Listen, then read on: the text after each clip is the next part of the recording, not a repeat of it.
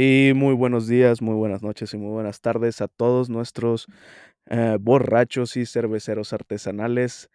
Al día de hoy traemos otro Hopcast más, eh, muy interesante, con un invitado muy especial. Pero antes de presentar a nuestro invitado, presento a mi hermano cervecero Jaime. ¿Cómo estás? Hermano, pues muy bien, aquí iniciando otra semana desde Costa Rica, muy feliz por lo que de para este año y también muy agradecido con vos, obviamente, y eh, feliz porque tenemos un invitado de lujo, de lujo, de lujo. Bueno, vos ya lo vas a presentar, pero eh, una de las personas más cool que he conocido, con una trayectoria súper buena, conocedoras y que nos va a dejar un montón de experiencia hoy. Y bueno, vamos con nuestro invitado, este, para platicarles un poco de él. Estudió el Master Brewers Program en la Universidad de California en UC Davis. Estuvo casi 10 años trabajando para Anheuser-Busch y actualmente es parte de tres proyectos en tres diferentes países, lo que es Occidenta en Argentina, Siete Vidas en Perú y Gravity Brew Labs en Miami. Con ustedes, Marco Malaga. Marco, ¿cómo estás? Bienvenido. ¿Cómo les va, amigos? ¿Qué dice Rantú, Jaime? Muy bien. Gracias muy por bien. la invitación. Muy bien, muy bien. Muchas gracias pues, por eh, aceptar y estar con nosotros. Marco, este, tenemos que empezar esta plática con cómo empezó todo tu camino cervecero, cómo es que tienes ese gran currículum, trabajaste también para Anheuser-Busch, queremos que nos platiques toda tu historia. Eh, bueno, sí, es, mi historia es bien particular. eh, primero porque comienza, bueno, comienza en Lima, Lima Perú, ¿no? es el- la ciudad donde nací. Eh, comienza mucho antes que, digamos, que la movida cervecera latina, ¿no? La movida cervecera artesanal. Eh, mi interés por la, por la cerveza comienza cuando yo todavía estaba en la, en la secundaria. Eh, tenía, bueno, menos que la edad legal para tomar cerveza. Eh, pero bueno, la, eh, la cerveza estaba, estaba en, digamos, eh, en mi vida, en, en mi familia, digamos, mi papá siempre ha tomado cerveza de forma muy responsable eh, y siempre estaba la cerveza en casa, ¿no? Eh, desde que era chico había una botella de cerveza en, en el almuerzo, en la cena. Eh, mi viejo la tomaba siempre, siempre con las comidas y siempre lo veía feliz, ¿no? Cuando se destapaba una botella. Era como que parte de su rutina y sigue siendo, ¿ah? Mi papá felizmente está vivo, tiene, acaba de cumplir años ayer, eh, tiene 83 años y se sigue tomando sus chelas y ahora toma, toma las mías, ¿no? Eso, eso, eso, eso es por la cerveza, ¿cierto? Por ahí dicen que Sí, sí, una, cerveza al día te aleja del doctor. Exacto, no, ni hablar, ¿ah? ves a mi papá y, y no, no parece su edad, está impecable. Y bueno, él, a él es el que yo le atribuyo ese interés inicial, ¿no? Eh, esa, esa parte de, de alegría que viene con el destapar una botella de cerveza y también la parte social, ¿no? Porque él tenía siempre a sus primos, ¿no? A mis tíos, yo los, los veía pues de chiquitos, escuchaba cuando hablaban alrededor de la mesa y siempre tomando una cerveza. Y ellos de vez en cuando, además, los temas divertidos que hablaban, hablaban de cerveza. Y hablaban de las marcas que en esa época habían o habían existido en décadas anteriores, ¿no? Ellos tenían conocimiento de esas cervezas que ya no estaban en el mercado y siempre las recordaban con nostalgia, ¿no? Y esa cosa a mí también me llamaba la atención, cómo que habían habido otras marcas que, que ya no existían y, y los sabores que ellos recordaban que tenían, que eran diferentes supuestamente, ¿no? Y siempre mejores, ¿no? que, los, que los nuevos, que los de esa época, ¿no? Eh, entonces, bueno, esa- ese interés comienza desde muy chico, desde, desde que era niño, ¿no? Antes de tener 10 años yo ya tenía ese interés eh, un poco por la cerveza y en algún momento mi papá destapa una, una botella, me dice, ¿quieres un poquito? Y me servi- nos sirvió un vaso a mis hermanos y a mí y nos gustó, ¿no? Particularmente a mí, yo recuerdo que el primer sorbo fue, fue wow, ¿no? ¿A, a qué años fue eso, hermano? Perdón. ¿A qué años fue eso? Mira, te estoy hablando de los ochentas. Yo, yo nací en el 73 y sin duda antes de los 10 años había probado mi primera cerveza, ¿no? No, creo que de todos, Rantu no me deja mentir, creo que de todos vas ganando con el más joven que ha probado la cerveza. no, sin duda, sin duda. Y, y luego, mira, de- de- mi interés, digamos, ya un poquito más serio, comienza a los 12 o 13 años, eh, cuando ya comienzo a investigar un poco de lo que había- tenía disponible, ¿no? O sea, en el periódico de vez en cuando salía un artículo sobre cerveza, sobre la historia. Y yo recortaba esos, esos artículos del, periódico y los, los, guardaba, los coleccionaba, ¿no? Eh, un chico de 12, 13 años coleccionando cosas de cerveza, ¿no? Tenía mi colección de, de botellas, latitas, cosas así. Y a los 15 años yo ya decía que quería ser cervecero. O sea, cuando yo estaba ya en la secundaria y los profesores preguntaban en la clase, bueno, ya ustedes saben que van a estudiar, todos decían médico, abogado, político, lo que sea, y yo decía cervecero, ¿no? Y la gente se reía porque decía, ¿qué es eso, no? Y no, llamaban a tu papá para ponerle quejas y decirle, hey. Claro, decía, oye, pero qué, cómo, cómo, así, no? Eh, y, bueno, de hecho ya a esa edad yo ya tomaba mis cervecitas, pues, ¿no? Ok. No, vamos a mentir. Eh, y, nada, bueno, cuando yo terminé el colegio tenía esa llame semi-obsesión de que quería ser cervecero. Y lo más, digamos, ya tenía un poco estudiado o definido más o menos qué línea seguir y por eso es que yo, luego de, la secundaria, eh, ingreso a la universidad, eh, a una universidad en Perú que ofrecía una carrera que era, digamos, lo más parecido eh, o lo más ligado a la, parte de producción de cerveza, que era, es una carrera que se llama en Perú Ingeniería de Industrias Alimentarias, que es como una carrera de ingeniería y ciencia de alimentos es una carrera mixta, eh, muy buena en la Universidad Agraria, es una universidad nacional en Lima, muy reconocida. Y bueno, ahí pasé cinco años y medio estudiando eh, cosas generales de cómo procesar alimentos, pero siempre enfocado en la cerveza. O sea, yo ya tenía claro desde el primer día, ¿no? Cuando entré a la universidad, el profesor preguntó, ¿y qué, ustedes qué van a, para qué se han metido a esta carrera, ¿no? ¿Qué van a estudiar? Algunos decían, yo quiero hacer yogurt, yo quiero hacer quesos, yo quiero hacer embutidos. Marco, ¿tú qué vas a hacer? Cerveza. Ja, ja, ja, todo se ríe. Entonces era, era como medio obsesivo y esa obsesión me sirvió, ¿no? Porque todo lo que hice en esos años fue alrededor de la cerveza y cuando terminé la universidad, yo ya eh, tenía un conocimiento bastante importante para esa época, no estamos hablando, yo, yo egreso de la facultad en el año 96 y yo ya sabía hacer cerveza, de hecho empecé a hacer cerveza en el 93, estando en la universidad con los conocimientos ya un poco más firmes, em, me armo una cervecería en casa, como muy parecida a lo que las cervecerías caseras de, hoy, ¿no? Em, con las cosas que pude conseguir y empecé a hacer cerveza y no paré de hacer cerveza hasta ahora, desde el 93. Son 30 años que llevo haciendo cerveza. Sin parar. Si era, sin parar. Si era fácil o difícil conseguir todo, o sea, la materia prima y toda la instrumentaria para poder hacer cerveza en tu casa en ese entonces en, Perú? Eh, o sea, eh, te puedes imaginar que en esa época no existía, no podías ir a una tienda a comprar insumos, ¿no? el único cervecero casero que yo conocí durante toda mi etapa universitaria era yo. O sea, no había nadie más. Eh, entonces, ¿de dónde conseguía las cosas? Justamente al trabajar en la, o al, estudiar en la Universidad Agraria, tenía acceso por ejemplo, en, la Facultad de Agronomía había un convenio que tenía la facultad con eh, una de las cervecerías más grandes del Perú y esta cervecería le mandaba la, malta para análisis. Yo me, hice voluntario de ese programa, de programa de análisis de cereales y, bueno, analizaba las maltas que enviaban y luego me regalaban las maltas. Me quedaba con las bolsas de 25 kilos. O sea, te salía gratis la malta. Me salía gratis, claro, claro. El lúpulo era más complicado, pero bueno, tenía amigos o, parientes que viajaban a los Estados Unidos y, me traían lúpulo cuando, cuando viajaban, ¿no?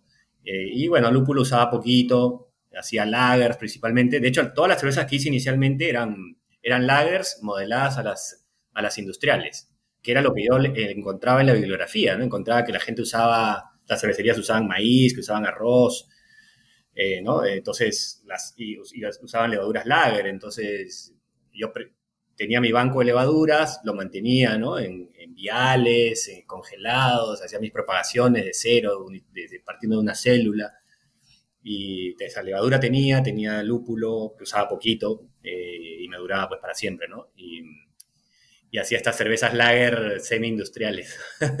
Hasta que, bueno, digamos, con el tiempo empecé a, a traer levadura ale y a hacer cerveza ale, ¿no? Pero bueno, fue interesante porque digamos que cuando salí de la universidad tenía, había hecho mucha cerveza ya y tenía práctica. Eh, lo que me faltaba era trabajar en una cervecería real, ¿no? Eh, y ahí fui, digamos, en tuve la suerte que en el año 96, eh, terminando el año 96, comienzan la construcción de una cervecería, de la primera cervecería artesanal de la época moderna ¿no? en, el Perú. Y, me contratan porque, bueno, era una de las pocas personas que sabía algo de cerveza eh, a ese nivel, ¿no? Nivel más... ¿Te llamaron específicamente a ti o tú fuiste y tocaste la puerta? No, no, fueron a la universidad a buscar a digamos, candidatos, ¿no? Y cuando fueron ahí este, a la facultad, preguntaron, o sea, dijeron, queremos, tenemos este proyecto, vamos a hacer cerveza, le dijeron, ah, tienes que hablar con Marco. Mis profesores estaban podridos de, escucharme hablar de cerveza por seis años, entonces, entonces fue como que todos le recomendaron y, y me contrataron, pero me contrataron felizmente también como asistente del cervecero. Trajeron un cervecero de los Estados Unidos, eh, un cervecero eh, que había trabajado en, muchas plantas en California, muy experimentado, que hasta ahora sigue siendo mi amigo, somos buenos amigos, nos vemos todos los años. Eh, bueno, e, e, este cervecero fue a Perú por un par de años y yo fui su asistente por un año más o menos. Ok. Él, fue, él fue como pasante nada más como para ponerla en marcha. Él fue, o sea, él realmente fue como el cervecero principal, ¿no? Eh, que se, tenía, en teoría, a él dijeron que se iba a quedar siempre, pero cuando a mí me contrataron me dijeron, oye, por si acaso el gringo no sale muy caro, aprende todo en dos meses y tú eres el cervecero, ¿no? Obviamente imposible aprender las cosas que él sabía en dos meses y tampoco le iba, le iba a quitar el puesto, pero no, él se quedó un par de años, eh, yo en el transcurso yo renuncié a ese trabajo para justamente estudiar la especialización en UC Davis. Ok, ok. Entonces, bueno, viene, viene, viene aquí primer pregunta. Dentro de todas esas cervezas, porque yo aquí me imagino, fijo tú como Walter White, este, súper químico, súper, súper, ¿qué? Súper experto, haciendo todo súper bien. Las primeras cervezas, ¿cómo te salieron? La, primera, la recuerdo perfectamente, fue horrible, la cosa más horrible que puedes pensar pero digamos, primero que me la, tomé toda, la invité toda también, muy fea, eh, pero digamos que a partir de eso, a partir del segundo batch eran, fueron tomables, ¿no? O sea, la primera no sabía nada, obviamente, ¿no? Esa, esa, la hice en el 93, pero el segundo batch, que fue un mes después, por ahí, ya con los errores que tuve en la primera, eh, corregí un montón de cosas, compré algunos equipos nuevos y, y ya empezaron a salir bien, ¿no? Y sacaba cervezas buenas. De hecho, mi viejo me decía, que eran las cervezas más ricas que él había tomado en su vida, ¿no? Y él, él tomaba cerveza. Pero bueno, los, los, parientes siempre tienden a ser un poco más amables con uno que, que la realidad, pero bueno, o sea, la cerveza... Muy cool, hermano, ver, ver, ver esa, esa empatía tal vez con tu papá o que tu papá tuvo hacia ti con, con tu sueño, ¿cierto? Creo, creo que es algo que, que es bueno resaltarlo eh, ver ese apoyo y que te dijera pues así, porque no lo dijiste desde el principio. Claro. Que tu papá es un experto, ¿sí? Todo, siempre dicen que alrededor de la cerveza hay felicidad. Y creo que tu papá se encargaba mucho de eso, ¿cierto? Entonces que él te dijera como, hey, son las cervezas más ricas que me he probado, se siente como muy honesto porque viene, viene probando mucho. Sí, sí, sin duda. Eh, sin, embargo, claro, él, él venía probando muchas de las cervezas industriales que se hacían en Perú, ¿no? Digamos que estaba limitado un poco a su conocimiento a eso. Ahora sí conoce mucho más, ¿no? Pero ni hablar, ¿no? O sea, mi viejo tuvo, eh, ha sido, eh, claro, la pieza fundamental, te diría, en mi carrera cervecera, porque luego también viene esta parte que yo te comentaba, que cuando, bueno, más o menos trabajo un año en esta cervecería artesanal en, Lima que se, se, llamaba Mamut, después cerró unos pocos años después. Eh, pero bueno, yo renuncio para ir a Estados Unidos a estudiar. Y bueno, antes de, renunciar, eh, me aceptaron en el programa, después había postulado un par de años antes, me aceptaron en el programa súper pedido, hasta ahora lo sigue siendo. Sí. Eh, y ahora el tema era cómo pagarlo, ¿no? En, esa época, Perú en los noventas era un absoluto desastre. Eh, hoy está complicado también, pero en esa época era básicamente los jóvenes como yo, recién egresados a la universidad, ¿no? No, teníamos futuro, no había un futuro claro había muy poco empleo y todo, pues, eh, o sea, no, no había forma de ahorrar, por ejemplo, para ir ahí y pagarte una, una especialización en Estados Unidos, ¿no? Una universidad imposible. Entonces yo hablé con mi papá, le dije, mira, me han aceptado, no tengo cómo pagarlo, eh, qué posibilidad es, y él me dijo, bueno, esto es lo que quieres hacer en tu, en tu vida, ¿estás seguro? ¿Cerveza? ¿Seguro? No, bueno, ya medio que lo tenía claro, pero me, me, lo volví a preguntar en ese momento y le dije, sí, papá, esto es lo que quiero hacer. Me dijo, bueno, yo lo pago, no sé cómo, pero tú ve tranquilo.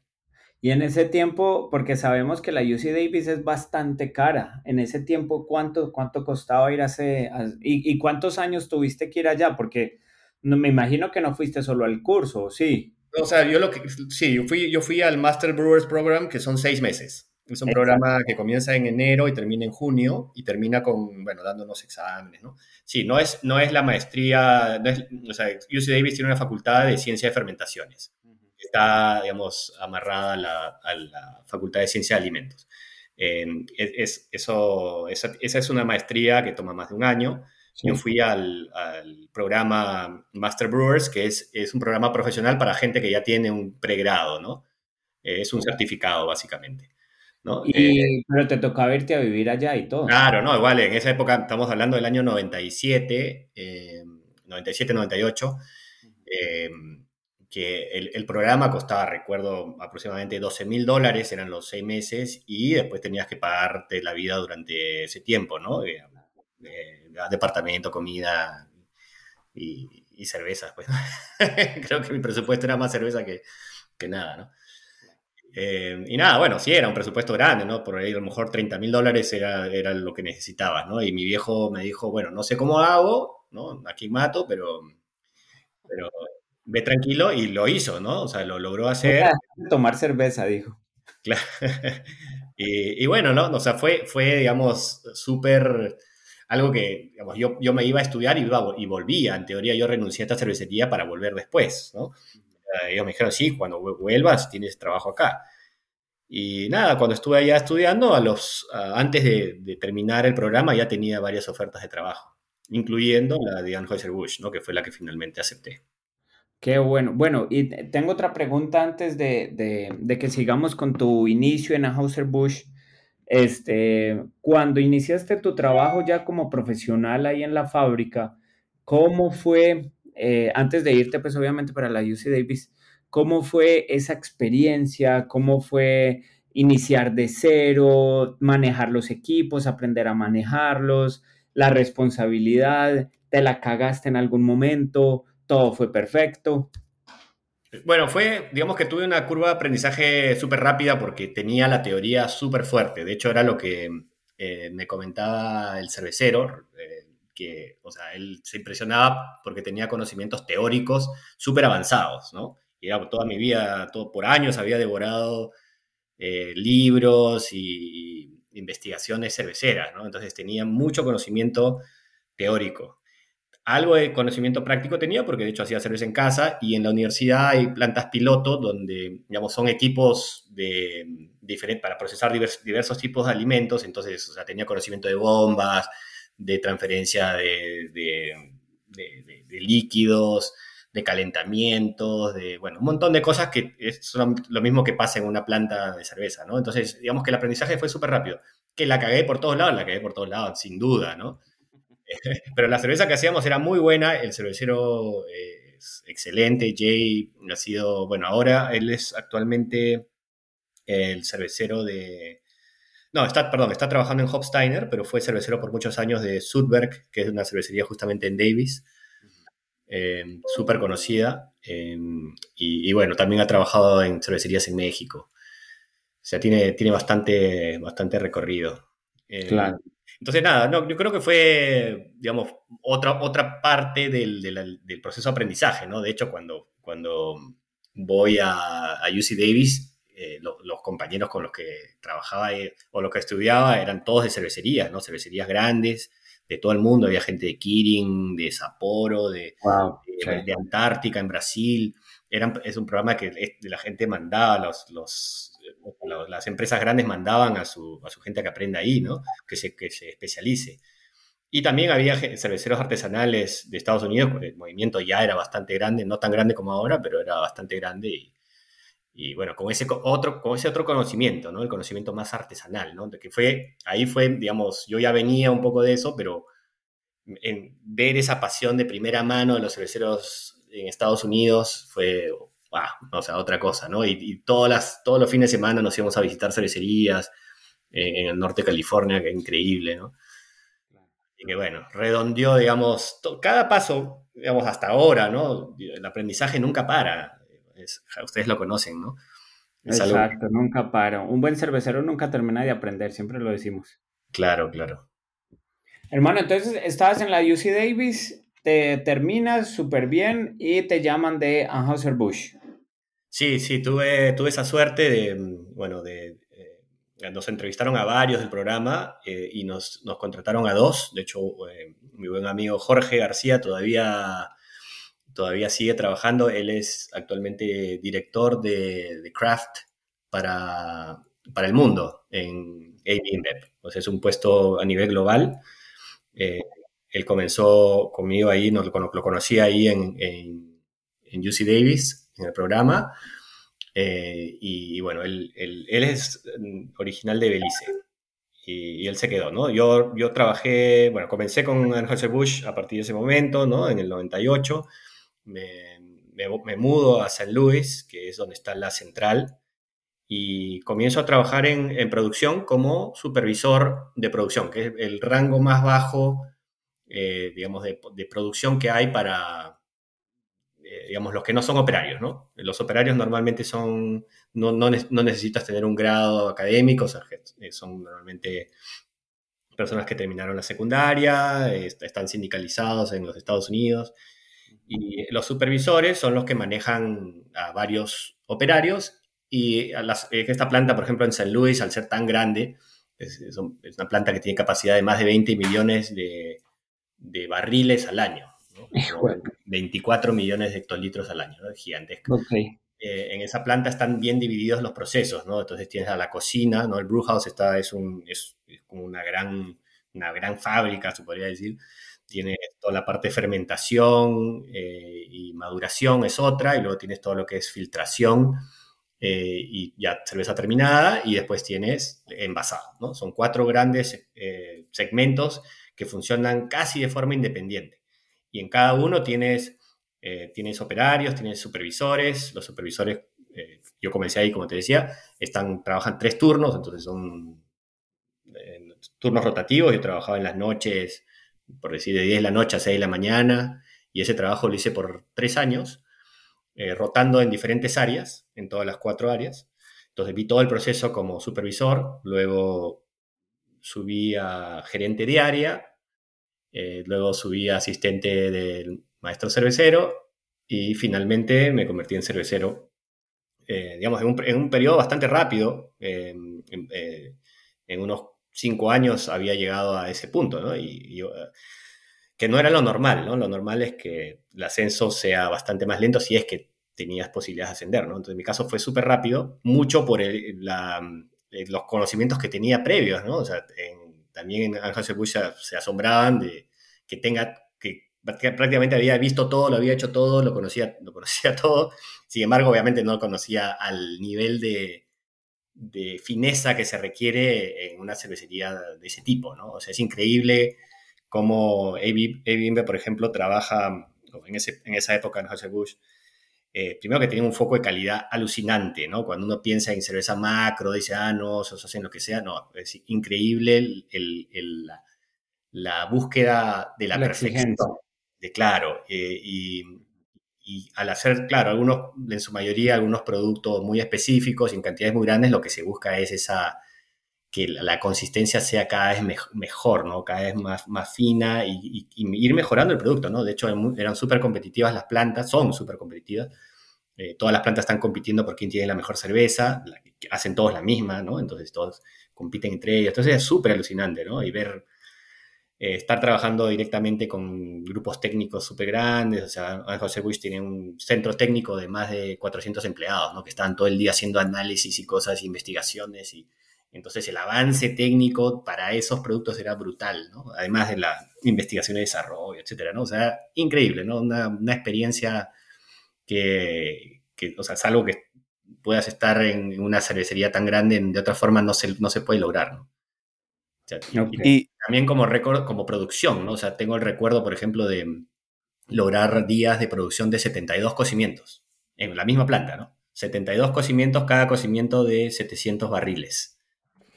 Y en, y en ese entonces, este, que digo, ya son que casi 25 años, en ese entonces, ¿cuál era el pensamiento o cuál era la ideología de Anheuser-Busch ah, sobre el, el, el movimiento craft?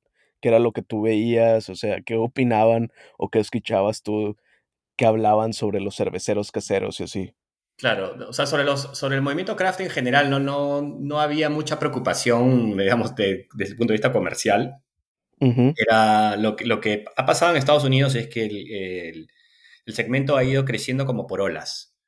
Entonces hubo un primer crecimiento en los 80s, luego a principios de los 90 hubo otro impulso. Eh, yo cuando llego en el año 98, eh, lo que todo el mundo hablaba en el, en el mercado era que las cervecerías craft estaban muy mal, estaban cerrando, eh, que, que como que habían crecido demasiado, habían demasiadas y no había mercado. Y el mercado en esa época estaba ahí alrededor del 3-4% del total. ¿no? Entonces ya todos sabían, los, los, los gurús de, de la economía decían que ya el segmento craft había llegado a su máximo y que aquí era solo bajada. Entonces cuando yo también, o sea, eh, analizando mis posibilidades dentro de, de laborales, ¿no? Eh, con toda esa información que había, en ese momento había más cerveceros educados en Estados Unidos que cervecerías dispuestas a contratar. O sea, había, había exceso de cerveceros, ¿no? Pero bueno, todo eso se revierte unos años después, en, el año de los- en la década siguiente hubo un pequeño crecimiento y luego en la década del 2010 hubo una explosión, ¿no? O sea, es como que por oleadas se va, va, va creciendo y ahora estamos en esa, nuevamente en ese periodo en el que en Estados Unidos, bueno, y también creo que se va a ver en otras partes del mundo, el movimiento está, se ha frenado e incluso está decayendo, ¿no? En Estados Unidos la gente está súper preocupada porque el, el, mercado, las ventas están cayendo fuerte, muy fuerte este año, sobre todo el año pasado ya se vio una, un decrecimiento, este año viene muy mal eh, y no se espera que sea un año muy estelar, ¿no? Va a haber mucho cierre de cervecerías, eh, está cambiando el hábito de consumo de la gente y qué, ha pasado todas las décadas, prácticamente cambia, ¿no? Eh, recuerdo que en los 90 la gente estaba muy preocupada, o en el, en el 2000, ¿no? En esa década del 2000, la gente estaba preocupada, bueno, gente que ganó Bush, eh, porque el vino crecía fuerte. Eh, estaba de, moda tomar, había tomar vino, Pinot Noir era la variedad que estaba rompiéndola en California y, y estaba quitándole segmento a, a cerveza, ¿no? Eh, 2000, del 2010 al 2020 ha sido la época de oro del, del, de las cervecerías artesanales y ahora lo que está fuertísimo son cócteles, destilados como bourbon, whisky, tequila. Eh, entonces todo eso está creciendo muy fuerte y, y las cervecerías artesanales están, están cayendo, ¿no? Entonces, bueno, son oleadas, ¿no? Ahora también salen los gurús económicos a decir que ya la cerveza artesanal llegó a su tope, que aquí no va más, que cada vez es más creíble porque, digamos, que llegó a tener el 13% del mercado. Eso te voy a preguntar. Uh -huh. Y claro, y ahora ya está más cerca del, del 12, ¿no? 11 y algo. Bueno, pero igual, igual es un montón, ¿cierto? O sea, estamos hablando que en Latinoamérica, no sé cómo será en Perú, pero al menos los países que he visto no llegamos ni al 1. Eh, sí, la gran mayoría de países no llega al 1, eh, salvo Argentina y Brasil, que están alrededor del 3%. Y ah, sí, hay, definitivamente hay, hay espacio para crecer en Latinoamérica, ¿no? Son historias diferentes, pero digamos que estos, estos crecimientos y estas olas, ¿no? Siempre vienen acompañadas de, de, de booms económicos que son casi globales. O sea, si, te, si tú miras los, la economía ¿no? de Costa Rica, probablemente vas a ver que del 2010 al 2020 la economía fue bastante bien. Fue algo general, ¿no? En todo el mundo pasó eso. Y bueno, y entonces viene ahora sí el, el, punto, digamos, creo que muchos quieren saber qué fue la decisión, qué fue ese, ese, eso que te llevó a ti a decir, bueno, voy a dejar mi puesto en Hauser Bush como maestro cervecero, que me imagino superpuesto, ¿cierto? Trabajar ahí como maestro cervecero debe ser una cosa increíble para decir, ok, me voy a ir a abrir cerveza artesanal. Sí. ¿Fue así como pasó? ¿O fue por, por destino a, no sé, te, te despidieron? O sea, fue medio, medio, planificado en broma, ¿no? O sea, yo cuando me, me voy de Perú y decido, o sea, como no había nunca yo planeado irme a vivir a Estados Unidos, ¿no? eh, pero llega un momento que tengo una, una, oferta de trabajo en Perú. Tenía pues una cervecería chiquita que me quería contratar, pero tenía la, opción de trabajar en Anheuser-Busch eh, y, y, realmente hacer una carrera, ¿no? Eh, entonces mi vida cambió de pronto, ¿no? Con, con esa, esa, decisión. Y de broma, medio en broma, medio en serio, dije, y se lo decía públicamente a mi, a mi familia, a mis amigos, que a los 35 años iba a dejar de trabajar ahí en Anheuser-Busch. O sea, yo lo decía desde el comienzo, desde el inicio. Ah, obviamente entonces lo decía a... Anheuser-Busch. ¿no? Porque tampoco era algo que, que, lo tenía muy claro, ¿no? Yo decía, bueno, trabajo hasta 35 y después ya hago lo mío, ¿no? Era como, más o menos es el plan de, de, de un chico de 24 años, ¿no? 23 sí. años. Y, y, bueno, ¿no? digamos que lo, lo, voy, voy ascendiendo, voy cada vez teniendo más responsabilidades y, y la verdad es que la empresa AB fue increíble, increíble desde todo punto de vista. No puedo eh, nunca dejar de agradecerles las oportunidades que me dieron y, realmente hubiera sido pues imposible, creo, en cualquier otro lugar. No solamente, bueno, llegué a ser cervecero en Estados Unidos, fui, bueno, tuve varios puestos internos también en la parte corporativa, eh, luego me empiezan a, por, por propia también iniciativa mía, me empiezo a trabajar en cervecería con cervecerías internacionales, eh, entonces tengo un periplo alrededor del mundo que comienza en Canadá, luego trabajo en, en, Europa, eh, vivía en España, tenía cervecerías a cargo en Italia, en España, eh, en Rusia, en, bueno, tenía soporte técnico para cervecerías en Bélgica, en Alemania, en Inglaterra, o sea, tú, tenía la oportunidad de viajar todo el tiempo, estuve tres años y medio en Europa, luego de eso, por una decisión tema más personal, eh, fui a Argentina eh, y estuve a cargo de varias cervecerías eh, en, el, en, el, Cono Sur, ¿no? trabajando, haciendo, haciendo bueno, cervezas de AB para, para Latinoamérica, ¿no? en Chile, Argentina, Uruguay, Bolivia y sur de Brasil. Y, bueno, entonces también tuve esa, oportunidad de conocer muchos cerveceros en, en Argentina, conocí a mi esposa en, el 2005, 2006. Eh, y, luego de eso, Anheuser-Busch es comprada, la compra InBev, ¿no? Eh, se convierte en AB InBev eh, en el 2008 y, bueno, nadie sabía qué iba a pasar después de eso y a muchos, a muchos, muchos fueron despedidos y en mi caso me, me, dijeron, bueno, queremos promoverte, ven a Estados Unidos, tienes una, te vamos a dar una promoción y volví a Estados Unidos en el 2008 y en el 2010 me vuelven a promover a director técnico cervecero de, de Norteamérica. Entonces, okay. el, el, director técnico cervecero es, eh, en, en, esta organización, que es bastante piramidal, es como eh, la posición máxima técnica de cerveza que existe en, una región. Entonces, tenía a mi cargo 18 cervecerías, la producción de 18 cervecerías. De, de, de 6 en Canadá, 12 en Estados Unidos, que en su conjunto hacían eh, no sé, creo que era el 15% de la, del volumen de cerveza del mundo. Más de 300, 300 marcas, incluyendo ales, eh, o sea, todo tipo de lagers.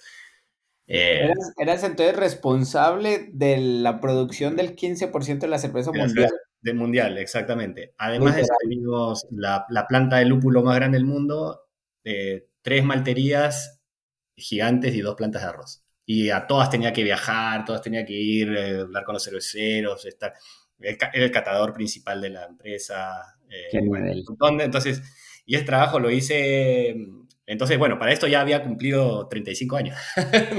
Llegó el momento de decir, y, nunca me olvidaba de mi, de mi broma, ¿no? Era media broma, media en serio. Y entonces dije, no, no, no, vamos a trabajar un poco más. De hecho, estaba con mi esposa y siempre hablábamos de tener familia, pero con el trabajo cada vez tenía más responsabilidades y no tenía tiempo, pues, ¿Tu esposa, ¿Tu esposa la conociste en dónde? ¿En Estados Unidos? En Argentina. Ah, ok, en Argentina. En Santa Fe, sí, sí, sí. Okay. En Santa Fe, que es donde está Occidenta actualmente. Eh, y, y, nada, bueno, ahí este, con ella más o menos que planeamos un poco cuál iba a ser la, la familia, cómo iba a ser la familia y, y, pusimos una fecha, ¿no? Dijimos, bueno, para el 2012 deberíamos tener hijos. Y así fue, ¿no? El 2011 renuncié después de haber estado dos años en, la, en, el, en el puesto este de director técnico y de hecho me ofrecieron una promoción justo antes de yo renunciar. eh, y que fue una, o sea, fue bien complicado, ¿no? Porque me, me ganaron por puesta de mano. Antes de que yo dé la noticia de que me iba, me ofrecieron otro, otra posición. Eh, global, ¿no? Ya, entonces dije, uy, este, mm, tuve que ser franco, ser franco y les dije, no, mira, quiero tener familia y esto y lo otro, y me trataron de, convencer y la verdad es que yo ya había tomado mi decisión, ¿no? Ya había cumplido un ciclo, básicamente, eh, dentro de lo que, de, las, de esas de esas ansias, de esas, de esas ganas de aprender y todo lo que quería lograr cuando, cuando, comencé con ellos a los 23 años, lo había hecho prácticamente todo, ¿no? Habían pasado mm, casi 14 años y, y, y, para mí era, era salir en ese momento no salir nunca, ¿no? Porque es una empresa que, que, o sea, me gustaba tanto trabajar ahí que yo, yo tranquilamente estaría trabajando ahí, obviamente, probablemente en alguna otra parte del mundo, pero muy metido, ¿no? En el tema, entonces yo sentía que si no cambiaba completamente de, cortaba por lo sano, no, no, no, iba nunca. Y como que ahí se iba a quedar mi vida, ¿no? Entonces tenía muchas ganas de hacer otras cosas, ¿no? Familia principalmente. Y además, durante los, esos últimos 10 años, sobre todo, había comenzado a hacer otros negocios. Entonces tenía otros, otras fuentes de ingreso. No le tenía miedo a dejar de recibir un, un, sueldo mensual, ¿no? Ok. Me daba también... esa, esa, parte es muy importante, ¿cierto? Esa, Uf, claro. Sin eso, ese coraje que tuviste para tomar ese paso y esa decisión y decir, bueno, estoy ahorita muy bien establecido, con un, con un muy buen sueldo, me imagino yo, ¿cierto? En un muy buen puesto. Vamos a dejar todo y vamos a irnos a lo desconocido, ¿cierto? Creo yo que en el mundo cervecero, esa es como de las principales decisiones que nos cuesta a los cerveceros, ¿cierto? Porque uno siempre ve que el cervecero tiene un trabajo principal y el fin de semana hace cerveza para venderla, ¿cierto? Hasta que ya se le da la oportunidad. Pero entonces, ¿cómo fue esa decisión? Súper difícil, ¿no? O sea, bueno, de, cierta forma yo ya la venía tomando de muchos años, ¿no? Muchos años antes. Entonces, pero sí, claro, dar ese paso, hablar con las personas, tener que explicar, o sea, era como que yo, yo estaba muy tranquilo con la decisión, tenía miedo más que nada porque pensaba que iba a extrañar mucho lo que hacía. Y, me pasó que, que, no, no, realmente no lo extrañé, dejé y como que me emocionó mucho esa nueva vida que venía, ¿no? Lo que, de hecho, lo que hicimos fue, mi esposa había dejado, estaba, digamos, le faltaba un ciclo básicamente para terminar en la universidad. Ella es abogada eh, argentina y abogada de ley argentina, ¿no? Y le faltaba un ciclo y se fue a vivir conmigo a Estados Unidos y entonces había quedado eso pendiente, ¿no? Y, lo, lo, primero que hicimos fue, bueno, un par de cosas que hicimos. Primero, decidir dónde íbamos a vivir en el futuro. Y dijimos, bueno, Estados Unidos ya, yo ya tenía la, la ciudadanía y, y, dijimos, bueno, vamos a un lugar que sea conveniente, que sea bonito, que nos guste. Bueno, dijimos Miami, pues, ¿no? Entonces nos fuimos a Miami. Eh, digamos, toda la, la, casa, todos los muebles, todas las cosas, los pusimos en un, en un depósito y nos fuimos a Argentina por casi un año para que ella termine la facultad. Y, bueno, ya hicimos una, una, vida, yo hice una vida de un sabático, ¿no? Que no hice nada, básicamente todo el día hacía deporte. carne y vino. Eh, claro, hacía, hacía mucha cerveza con, con Marcelo, mi socio Occidentac. Eh, o sea, volvimos a, resucitamos la cervecería casera que teníamos allá. O sea, de, hecho, fue que hice cerveza todo el tiempo que estuve allá en Santa Fe viviendo. Eh, había hecho cerveza con él y ese año hice mucha cerveza, mucha más incluso. Y ahí también nace la idea de ¿no? En ese año sabático. Y mientras mi esposa terminaba la universidad, ¿no? Se graduó y después ya nos fuimos a, nos vinimos nuevamente a Florida. Y ahí, bueno, se ha dado con los años estos, de, estos proyectos ya individuales o nuevos, ¿no? Proyectos personales, con socios en cada lugar, eh, que ha hecho que al final pues tenga nuevamente un montón de trabajo en cerveza, que no necesariamente era el plan original. Y, bueno, lo, hicimos lo que, la razón por la cual, eh, la principal razón, ¿no? Que era tener familia. Eh, tuvimos nuestra primera hija en el 2012 y el 2016 eh, tuvimos otra hija, así que tengo, tenemos dos hijas que son, que son la razón de nuestra vida ahora. Muy bien. Muy bien, muy bien, Marco. Entonces, ustedes se mudan para Miami y luego ya es cuando decides también iniciar este proyecto de Gravity Brew Lab o cuál fue el proceso ya, por ejemplo, ya dijiste que ya, ya, ya habías eh, revivido el proyecto de Occidente en Argentina, se mudan para tener este, los planes que tenían familiares a Miami y inicias este proyecto o también te la pasaste un poco de tiempo pues buscando algún trabajo o algo otro otro tipo de proyecto personal. Sí, la verdad es que, o sea, sí manejaba los otros negocios que tengo que no, no están relacionados a cerveza y, cada, cada una de las cervecerías con las que trabajo ahora, eh, digamos que fue apareciendo, fue, fue medio natural, ¿no? O sea, el proyecto de Occidenta comienza cuando voy en el 2012 eh, para que mi esposa termine la facultad, eh, 2011-2012 volvemos a hacer cerveza con Marcelo y ahí nos podemos hablar de, ya de la posibilidad de tener algo comercial, ¿no? Porque nunca, nuestra, nuestra política siempre había sido, hagamos mucha cerveza casera y tomémosla toda, invitémosla, nunca vendamos nada, nunca vendimos un litro.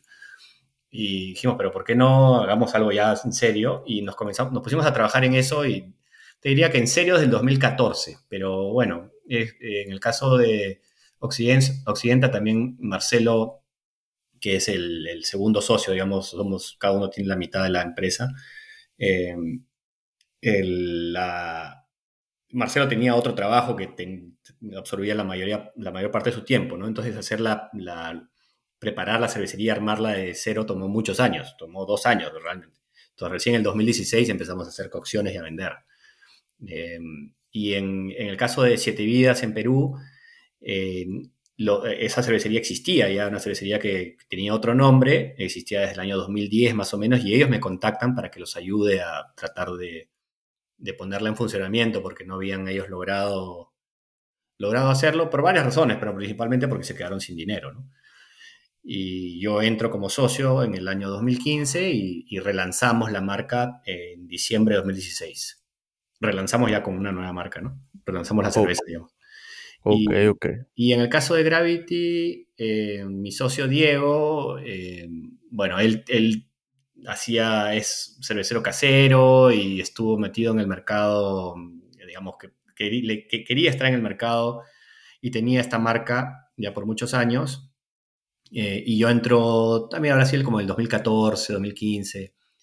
sin embargo, Gravity no es una cervecería que tenga planta, ¿no? siempre ha sido Gypsy eh, entonces hacemos cerveza en, diferentes cervecerías en, la zona de Miami y es todo muy local y no, no hacemos tanto volumen. De hecho, eh, antes de la pandemia hacíamos bastante y hoy eh, estamos haciendo, pero menos. ¿no? acá al mes sacamos uno o dos, dos producciones como mucho. sí, de hecho eso te, iba a preguntar, ¿cuál es el, el tamaño de las de las tres plantas, vaya. Pero bueno, ya dijiste que Gravity es más Gypsy Brewer, pero de las otras dos, ¿cuál es el tamaño? Digamos, la, que, la que vende más cerveza es Occidenta. Em, hemos tenido, bueno, la, planta tiene una capacidad de producción de 60.000 litros, poco más incluso, 70.000 tal vez. Eh, y hemos llegado a casi al tope, hemos llegado a vender 60.000 litros antes de la pandemia. Hoy estamos alrededor de la mitad, unos 30.000 litros al mes es lo que estamos haciendo. Eh, pero creciendo, ¿no? Estamos, o sea, creciendo nuevamente. Después la, la pandemia nos pegó muy, muy duro. Teníamos, habíamos eh, tenido una estrategia de, de, venta nacional. Queríamos ser una cervecería nacional. Entonces vendíamos desde, encontrabas Occidente en Bariloche, encontrabas Occidente en, en, bueno, en Capital, obviamente, en Córdoba, Mendoza, en todos lados, ¿no? Pero era, era o sea, era, digamos que estamos, estábamos extendiendo demasiado, eh, llegábamos con poca fuerza y la pandemia nos ha hecho achicarnos. Hemos, ahora somos bien regionales, estamos vendiendo solamente en las provincias de Santa Fe y Entre Ríos. Eh, y bueno, ese foco ha hecho que, que, estemos nuevamente en el camino de, un crecimiento un poco más sano, porque veníamos perdiendo plata, o sea, había, habían temas financieros que estaban complicados. Y Argentina siempre es una complicación económicamente, ¿no? Ahora, por ejemplo, no hay lúpulo, ¿no? Es una, una, locura, porque no hay, no hay nada de lúpulo, no es que no hay, no hay lúpulo que quieres no hay ningún lúpulo importado, entonces los cerveceros tenemos que ingeniarnos ¿no? cómo cocinar mañana, ¿no? Es una locura. Pero bueno, eh, y Perú está haciendo alrededor de 15 a 20 mil litros al mes eh, y también creciendo, creciendo bien orgánicamente. Perú ha tenido, creo que entre, comparando Perú con Argentina, tiene un crecimiento mucho más saludable, mucho más planificado, con buenos márgenes, con muy buena imagen. Eh, entonces, digamos que estamos, estamos bien, estoy muy, muy contento con lo que se está logrando en, en Siete Vidas. Y Gravity es, como te, como te, comento, hacemos un par de producciones que más o menos son de 15 eh, barriles por lote, entonces son 30 barriles que son como 3.500 litros al mes.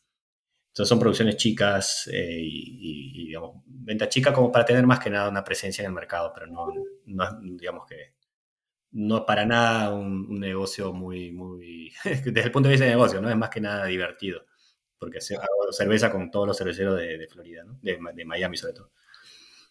Hermano, yo quiero saber cómo haces, cómo haces para hacer pulpo, porque ahorita hay algo muy clave. Bueno, uno, tres cervecerías y tres cervecerías literalmente en el culo del mundo, ¿cierto? Perdón sí. la palabra, pero, o sea, te toca viajar de extremo a extremo este, y dijiste que tenías otras empresas. Sí. ¿Cómo sí, haces? tengo una, principalmente una empresa inmobiliaria en Perú eh, que tiene, comienza en el año 2008, 2009, eh, justo antes de que yo renuncie, entonces ya la tenía funcionando. Eh, me dediqué varios años ahí, o sea, cuando no hice cerveza profesionalmente o comercialmente, eh, estuve moviendo bastante la inmobiliaria, que funciona muy bien y tiene su personal y se maneja bastante autónomamente. O sea, yo tengo participación, digamos, una reunión por semana, dos veces por semana, lo mucho, ¿no? Entonces, lo, se maneja bastante bien. Eh, y les comenté, ¿no? Que yo en el trabajo siempre he manejado varias cervecerías, eh, nunca fue una sola. Con Anheuser-Busch aprendí eso, el trabajo remoto era mi forma de trabajar. De hecho, cuando vino la pandemia yo no cambié nada de, de, de la forma como tenía de trabajo, ¿no? Todas las herramientas las utilizaba ya. Eh, entonces, digamos que esa, esa forma de, de, asignar tiempo para cada uno, se visita cuando es necesario. Eh, pero tener, lo principal es tener gente buena en todos los lugares, ¿no? Donde, donde Vives ahorita el principal en Miami. Claro, sí, yo estoy basado en Miami, estoy basado en Miami desde que mi hija mayor eh, comenzó a ir al, a la primaria. Entonces ahí es cuando tomamos la decisión con mi esposa de dónde nos vamos a vivir, ¿no? Porque mientras tanto éramos medio nómades, ¿no? Tengo una casa en Perú, no tenemos una casa allá y, y, bueno, en Argentina tenemos siempre lugares donde quedarnos, entonces íbamos, nos quedamos meses, ¿no? Eh, y de hecho en Perú pasábamos ocho meses del año, entonces cuando estábamos ahí era, era súper sencillo visitar la planta y los clientes, etcétera, ¿no? Entonces ahora cuando decidimos mudar todo acá, bueno, eh, no fue mucha, mucho problema. Lo único que, claro, yo ahora viajo a Perú y Argentina en, en viajes de negocios, ¿no? Entre comillas, ¿no? Viajes de trabajo. Eh, ya no son, digamos, no, no, es al revés, ¿no? Antes era como que estábamos ahí y veníamos a Florida a pasar el, el invierno de ahí de allá, ¿no? Correcto, correcto. Claro. Ok. Hermano, el, bueno, eso, eso, eso por un lado, ahorita quiero preguntarte algo un poco más personal, ya como para medio ir cerrando. Eh, ¿Cómo ha sido tu trayectoria de juez? Porque creo que mucha gente no lo sabe, pero tú eres eh, juez de World Beer Cup desde hace bastantes años, ¿cierto? Tienes ya varios años yendo, uno de los jueces más reconocidos. Eh, adicional, pues a, a, lo que nos vas a comentar, digamos, así resumido tu trayectoria, yo sé que en todos los podcasts y pues con toda la gente que nos escucha y demás siempre están en la misma pregunta, ¿cómo hacemos? ¿Sí? ¿Cómo, cómo, cómo hacemos para llegar algún día a ser jueces tan importantes como vos o, o algo así, ¿cierto? Entonces cuéntanos un poquito. Ah, claro, bueno, yo la, la, formación de juez la tengo principalmente o de, de catador, ¿no? La, primero que es algo natural, ¿no? A mí siempre me gustó probar las cosas que hacía, catar cosas, probar, o sea, de tratar de definir qué es lo que estaba probando. De hecho, eh, yo cuando hacía mis propias cervezas, eh, ya tenía conceptos de off-flavors, ¿no? En, los 90, te hablo, ¿no? O sea, qué cosa era el acetilo, qué cosa era el acetaldehído, qué cosa era el medicinal, que lo, veía en, en los libros, y luego trataba de encontrarlos y en muchos casos los encontraba, ¿no? O sea, habían cervezas industriales en Perú que tenían de acetilo, entonces cuando cuando lo olía decía, ah, esto es de acetilo, ¿no? Mm. No porque alguien me, me, dijo, me mostró un, un, una, un flavor con la, con la nota, sino porque lo había leído y era como que teóricamente sabía cómo tenía que saber, ¿no? Que tenía que tener un aroma a mantequilla y lo percibía y decía, ah, esto es de acetilo, ¿no? Entonces iba generando ese banco cerebral y cuando ya entro a, a, a digamos, a, a las a, poder por fin tener educación de, sensorial que tuve en la universidad y luego ya en, en José Bush bastante y en, y en UC Davis también, eh, podía reafirmar eso, ¿no? Que yo como que yo ya, tenía aprendido. Entonces, y, ahí mejorar con algunas otras cosas más, ¿no? Eh, entonces, bueno, en, en, en Bush creo que es donde me perfecciono como catador, ¿no? Tenían programas sensoriales muy, muy, o tienen programas sensoriales súper completos y, y, estrictos y, tienen, eh, hacen los perfiles sensoriales de cada catador. Te, hace, te, chequean los umbrales de percepción. Entonces, si tú llegas a saber cuál es tu umbral, ¿no? Te, te testean, te testean, te testean hasta que dicen, ya, tu umbral es acá, tu umbral es acá, sabes cuáles son tus fortalezas, tus debilidades. La ciencia cierta, ¿no? No es, no es como... Es algo, por ejemplo, que yo nunca he visto en, el mundo craft. No he visto ninguna cervecería craft, ni siquiera en Estados Unidos, que haga eh, búsqueda de umbral de los catadores. Eso lo hacen haciendo ilusiones, ¿no? En una de las cervecerías grandes eh, por ejemplo, a ti te muestran eh, el kit de acetilo, ¿no? Es una, una, pastillita que le metes en un litro de cerveza, hueles y es manteca, ¿no? Mantequilla.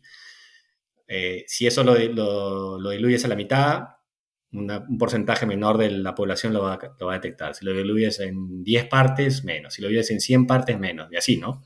Y, y es diluirlo, diluirlo, diluirlo hasta que ya digamos, no lo puedes detectar y, conocer ese umbral tuyo hace que te conozcas bien como catador, ¿no? Entonces yo tenía mucha confianza en, en, las cosas que podía detectar y las que no sabía también, ¿no? Ya las sabía.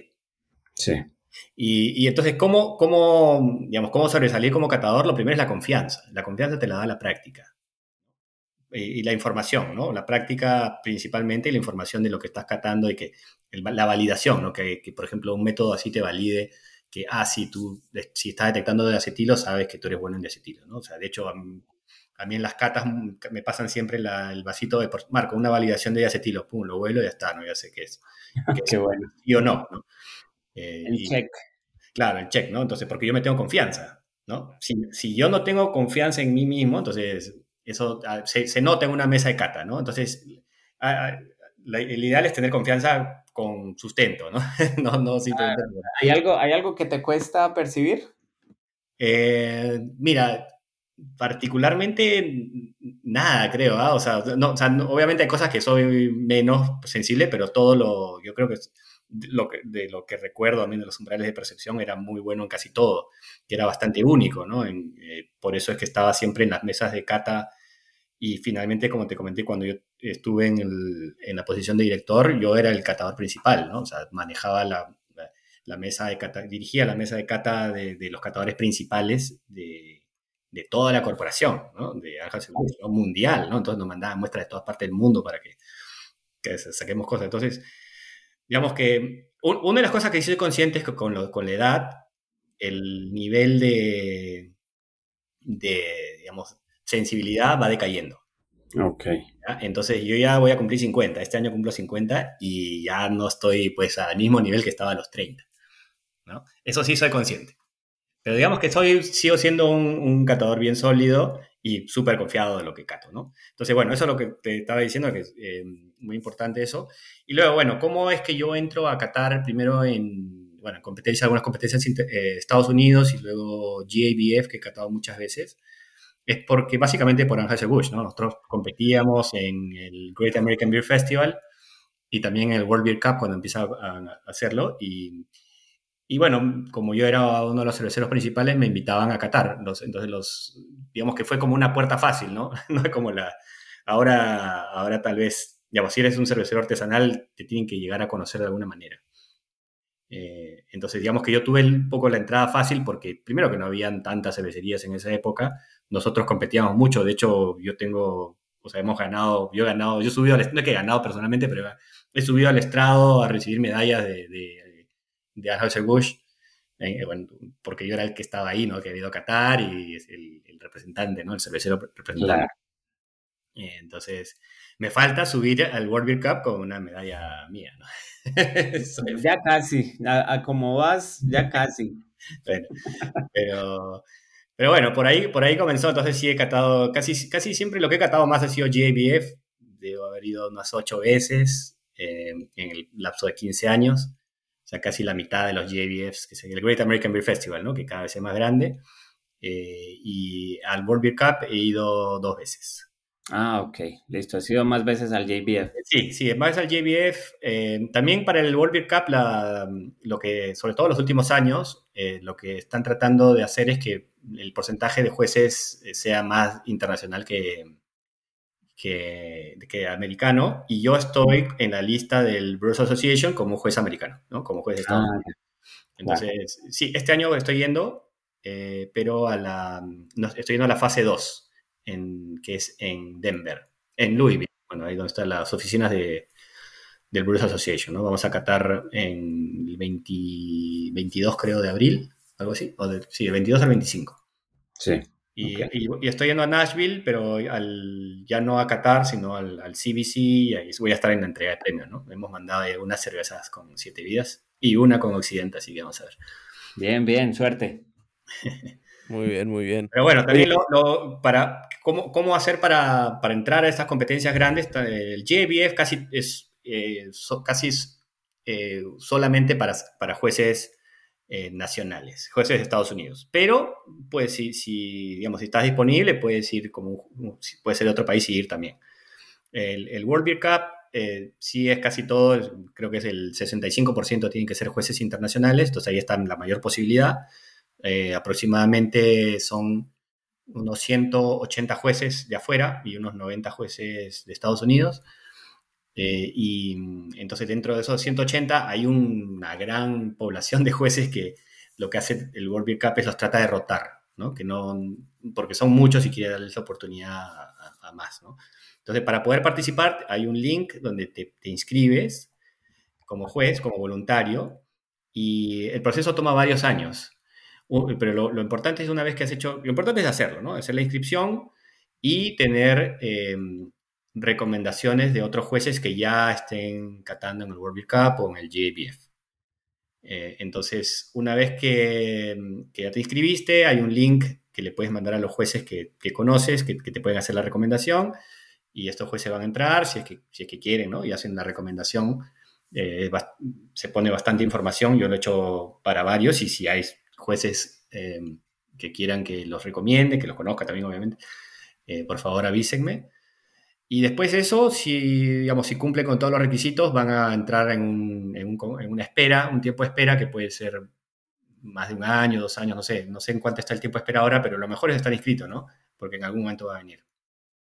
Y la experiencia es alucinante, alucinante, pero increíble. Es un lujo o sea, es un honor, obviamente, pero es un, un lujazo el estar ahí, probar esas cervezas, o sea, los cerveceros de todo el mundo, y bueno, sea el JBF o sea World Beer Cup, solo mandan las, las, cervezas que creen que van a ganar medalla, ¿no? O sea, los cerveceros honestamente creen que van a ganar una medalla en la Copa del Mundo.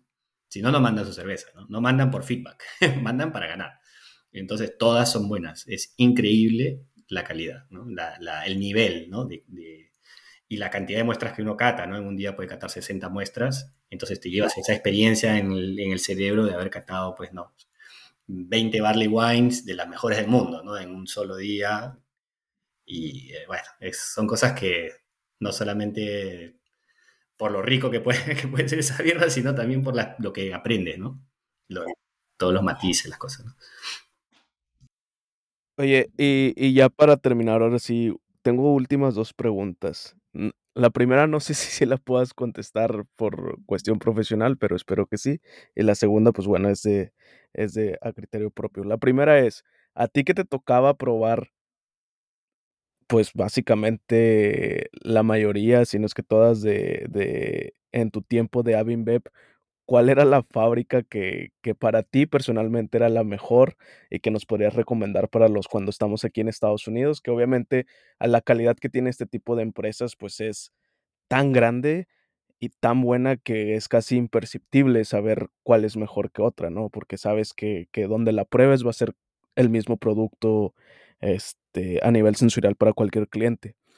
Y la segunda pregunta sería, de tantas, eh, pues tienes tres proyectos. ¿Cuál, ¿Cuál, para ti es el, son las cervezas que más disfrutas hacer? ¿Qué estilos son lo que más te gusta hacer a ti? Y también qué estilos son lo que más te gusta tomar.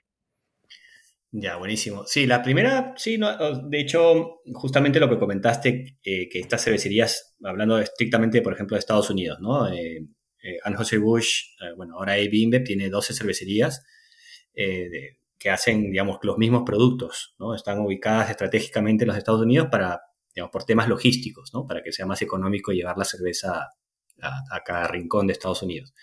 Pero hacen la misma cerveza, ¿no? por ejemplo, hacen Budweiser o Bud Light, eh, o Michelob, y, estas cervezas tienen un perfil muy, muy definido.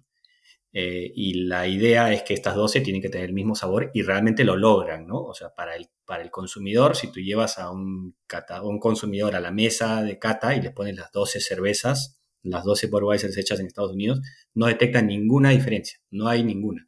Para un panel eh, increíblemente entrenado, sí pueden detectar estas diferencias mínimas, y, bueno, sí, hay, sí habían preferencias, de hecho. O sea, eh, yo recuerdo que en mi época al menos, por muchos años, eh, bueno, no, no, no solamente, digamos, no solamente habían diferencias eh, puntuales, sino que entre las cervecerías compiten. ¿no? Tienen, eso es algo que me gusta mucho, que compiten para, para obtener la, la copa, se llama el Brewmaster's Cup, la copa del maestro cervecero, a la cervecería que tiene los mejores puntajes de sensoriales.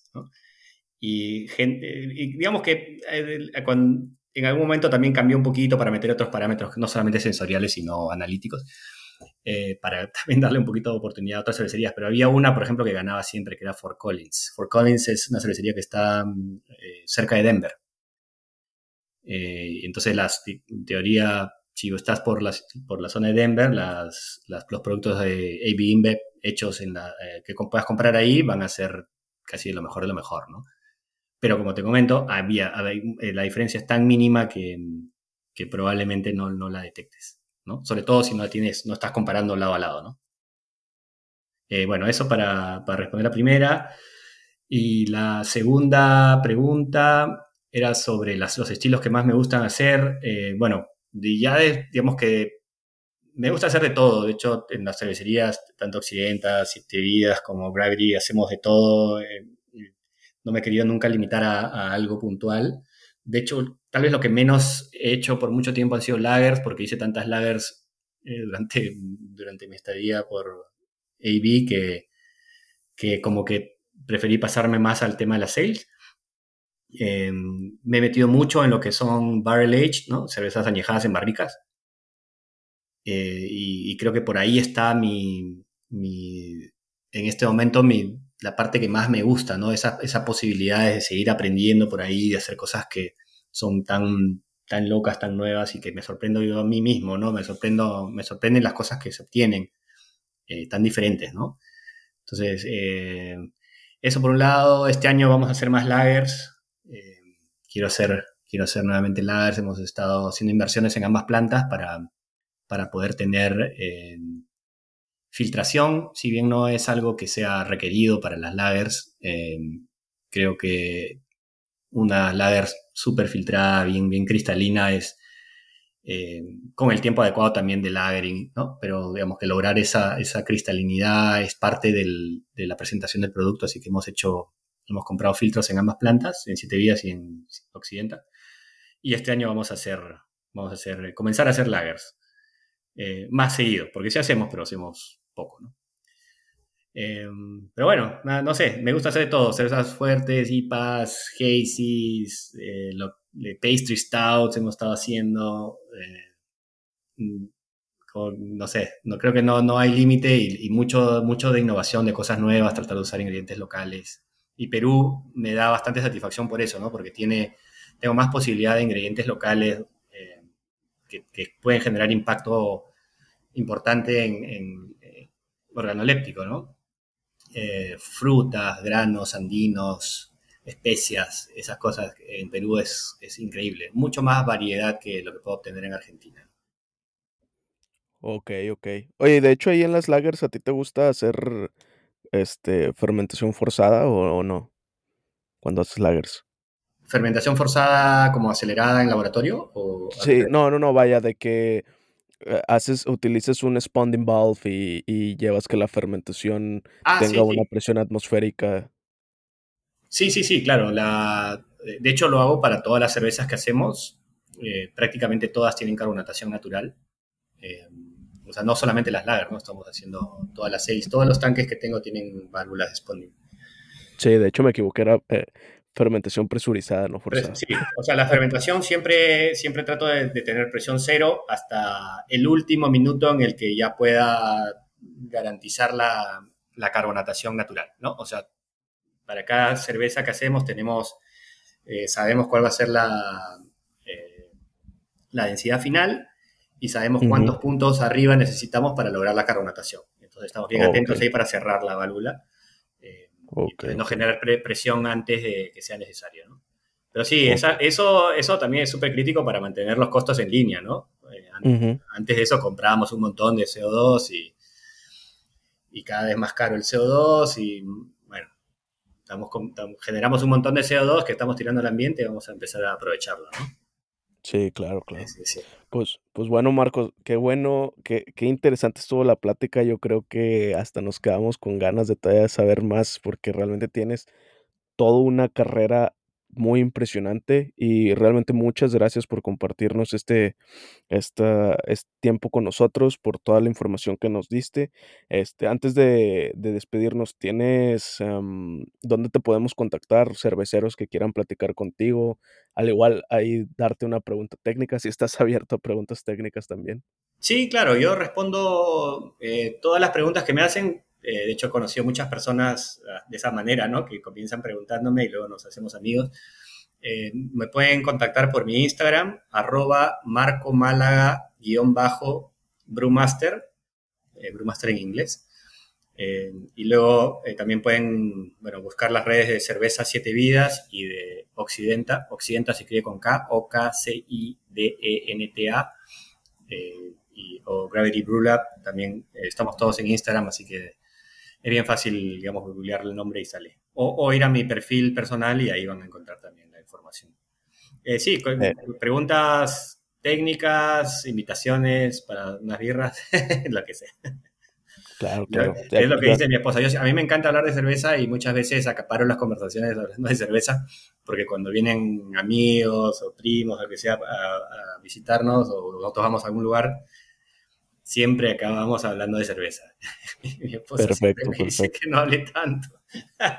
Pero bueno, es lo que me gusta.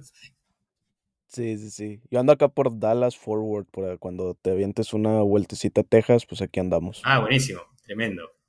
Sí, ahora el siguiente viaje, bueno, estoy yendo a Perú la próxima semana. Eh, voy a estar unos días allá, todos vamos a tener algunas novedades con siete vidas para anunciar pronto. Eh, en Lima, vamos a, estamos viendo, ya trabajando en la, apertura de nuestro siguiente bar en Lima. Eh, y en abril estoy en, en, Denver para, la, para el World Beer Cup y para hacer una colaboración también con unos amigos allá, cerveceros que, se, eh, tienen una cervecería que se llama Raíces. No sé si han escuchado hablar de Raíces.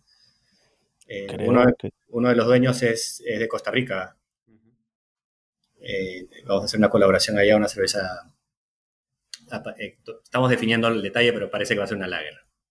Muy bien. Va, va, va. Así que bueno, espero, espero verlos pronto en algún lugar. Algún, va, claro competencia, alguna cosita. Sí, sí, sí. Y pues bueno, este Jaime, unas últimas palabras también que quieras mencionarnos. Pues sí, claro, pues siempre agradecido con Marco. La verdad es que, bueno, el que nos tocó juiciar allá en Tairona, ahí fue, ya, ya creo que nos conocíamos por redes, pero creo que fue en Tairona donde tuvimos la oportunidad de, de juiciar un poquitito, ¿cierto? No fue mucho, claro, pero, pero fue muy cool, fue muy gratificante la experiencia. Y bueno, puedo decir pues que una persona súper, súper buena. Este, muchas gracias de verdad por todo lo que nos has dicho ahora. Quedan demasiadas preguntas, entonces casi que nos ha pasado con todos los invitados que creo que nos va a tocar hacer otra sesión. Ah, sí, cuando quieran, cuando quieran. Yo feliz, como saben. De hecho, me, ha gustado mucho. Gracias por, por, esta entrevista tan personal, porque normalmente no hablo de tantas cosas, digamos, las cosas personales que me llevaron a este mundo, ¿no? Pero creo que a todos, a todos nos hay algo más allá que el simple hecho de, del negocio, ¿no? Que, realmente, si hablamos de negocio, la cerveza creo que es el peor negocio del mundo. pero es, es, eh, no, es, el, es, el, es, lo más lindo que hay, no sé, no sé si hay algo más lindo que hacer cerveza, ¿no? Así es, hermano, así es. Entonces, de verdad, muchas gracias, gracias a todos. Ratu, como siempre, muchas gracias de nuevo. Gracias a ti, Jaime. Y bueno, este, gracias a todos por escucharnos. Nos vemos en el siguiente Hopcast. Espero que lo hayan disfrutado. Adiós. Bye.